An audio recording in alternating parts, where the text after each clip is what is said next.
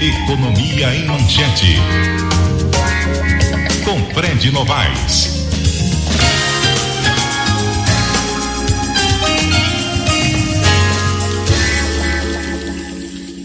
Ah, Fred Novaes, muito bom dia, Fred. Tudo bem?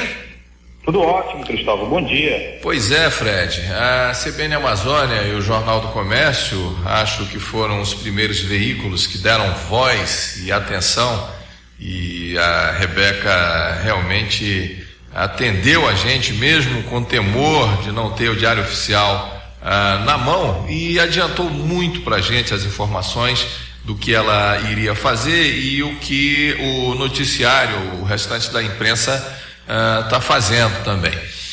Enfim, a, a, manchete de hoje dá um destaque novamente para ela, dizendo que Rebeca pretende retomar a agenda de reunião do CAIS.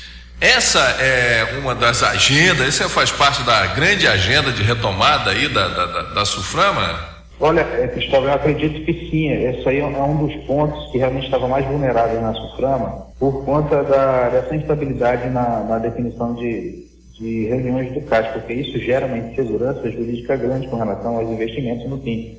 Porque a partir do momento em que você não tem um calendário definido de reuniões do Conselho de Administração da Suframa, isso significa que você não tem uma perspectiva definida de apreciação de projetos de instalação ou isso são necessários por conta de, de é, é, muito dinâmico o processo produtivo a, a, a, ele precisa de uma atualização constante por conta das mudanças no, no mercado mudanças nos paradigmas mudança de uma série de fatos e é, mudanças nas próprias legislações de, de, de países e de estados que, que são atingidos pelos produtos aqui produzidos então é preciso ter uma adequação constante nesse tipo de, de processo de produção então, isso, a reunião do CAIS, ela é fundamental para que os investidores percebam é, confiança na, no, no onde eles estão pisando, né? Eles saberem das regras do jogo que estão acontecendo, que vai, qualquer coisa na próxima reunião vai ser é, aberta essa pauta para discutir isso, etc. Mas quando, do jeito estava, havia uma sensação de que ninguém sabia qual era a regra do jogo, ninguém sabia como é que estava a situação,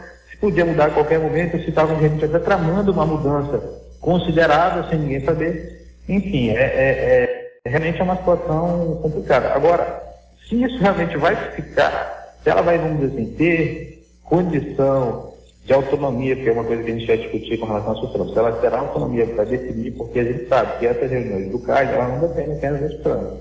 Elas dependem de uma situação junto ao, ao Ministério do Desenvolvimento e Comércio Exterior, porque no final das contas, é, é, essas reuniões sempre têm uma representação em alguns momentos foi o próprio ministro que vinha nas reuniões, desde o ano passado já não vem, o, o ministro não, não deu os áreas aqui em Manaus, enfim. É, a gente não sabe se ela vai conseguir realmente, mas pelo menos se percebe, é, posso dizer, mostra logo do cara que você está querendo ter autonomia, que você está querendo mostrar para o teu líder também que você está querendo fazer as coisas acontecerem. E é isso, de certa forma, é, cria um efeito que é, meio que obriga, pelo menos, a discutir a possibilidade que se tenha. Então, é, o, a gente vai ter que esperar, na verdade, para ver se realmente o calendário vai ser retomado. Se o Ministério do Desenvolvimento e Comércio Exterior não vai fazer algum tipo de aprisionamento, como vem fazendo com relação aos PPB, isso é uma coisa certa, que a indústria reclama, que está há pelo menos 20 PPBs é, de gaveta em Brasília, Há situações desse tipo, mas eu, eu imagino que, inclusive, que a Rebeca foi a Brasília, ela, ela já está se articulando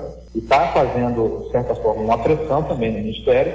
Então, eu acredito que isso pode ter um, algum efeito positivo, mas a, a gente precisa esperar realmente para ver a, a disposição do governo federal para realmente colocar isso em prática. Certo, Fred. E você acha que esse seria um bom momento das forças políticas é, regionais é, da, da, assim, aumentarem a musculatura da Rebeca nesse momento e fazerem aquela reunião do CAIS como assim, nos grandes momentos da Zona Franca é, se faziam essas, essas reuniões?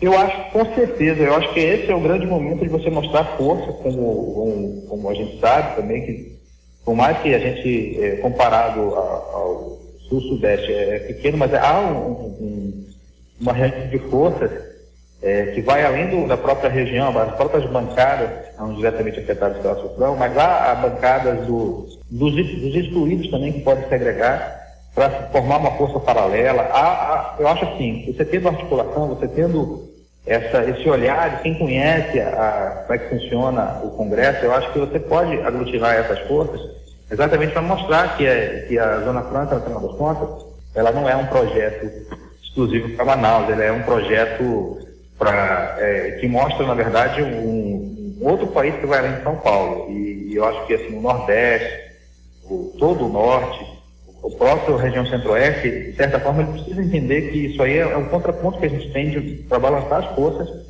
principalmente dos paulistas, assim, no, no, nesse balanço de forças que nós temos no Congresso, no país, de uma maneira geral. Então eu acho que a, que a, que a Rebeca realmente ela, ela tem todo, toda a capacidade de, de, de aglutinar essas forças em torno dela. É, ela tem mostra, já mostrou que tem muita habilidade ah, para isso. Mudando de assunto, o Fred, se você não tem mais nada a concluir sobre o, esse, esse assunto, a gente vai ter uma pauta agora muito voltada para a vazante dos rios. E vocês já acertaram em cima aqui do setor oleiro que já está sentindo as consequências imediatamente. É verdade. Não é isso? É, é verdade, Cristóvão. O setor oleiro, na verdade, ele já vem, vem cabaleando já há, há algum tempo.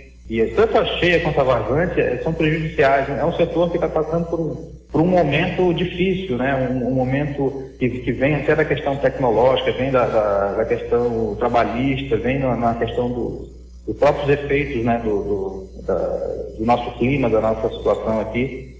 Então, realmente, está é, tá complicado para esse setor e está precisando de, eu, eu, vejo assim, é preciso de, um, de algum mecanismo de, de renovação ali para você poder vencer essa, não ficar dependente dessas intempéries. Eu acho que, que é preciso se pensar numa, numa mudança urgente para aquele setor. Tá certo. Ok, Fred, muito obrigado. A gente conversou com o Fred Novaes, que é editor-chefe do Jornal do Comércio. Quando são 7h46, vamos ter que ir para o intervalo. Né? Na volta,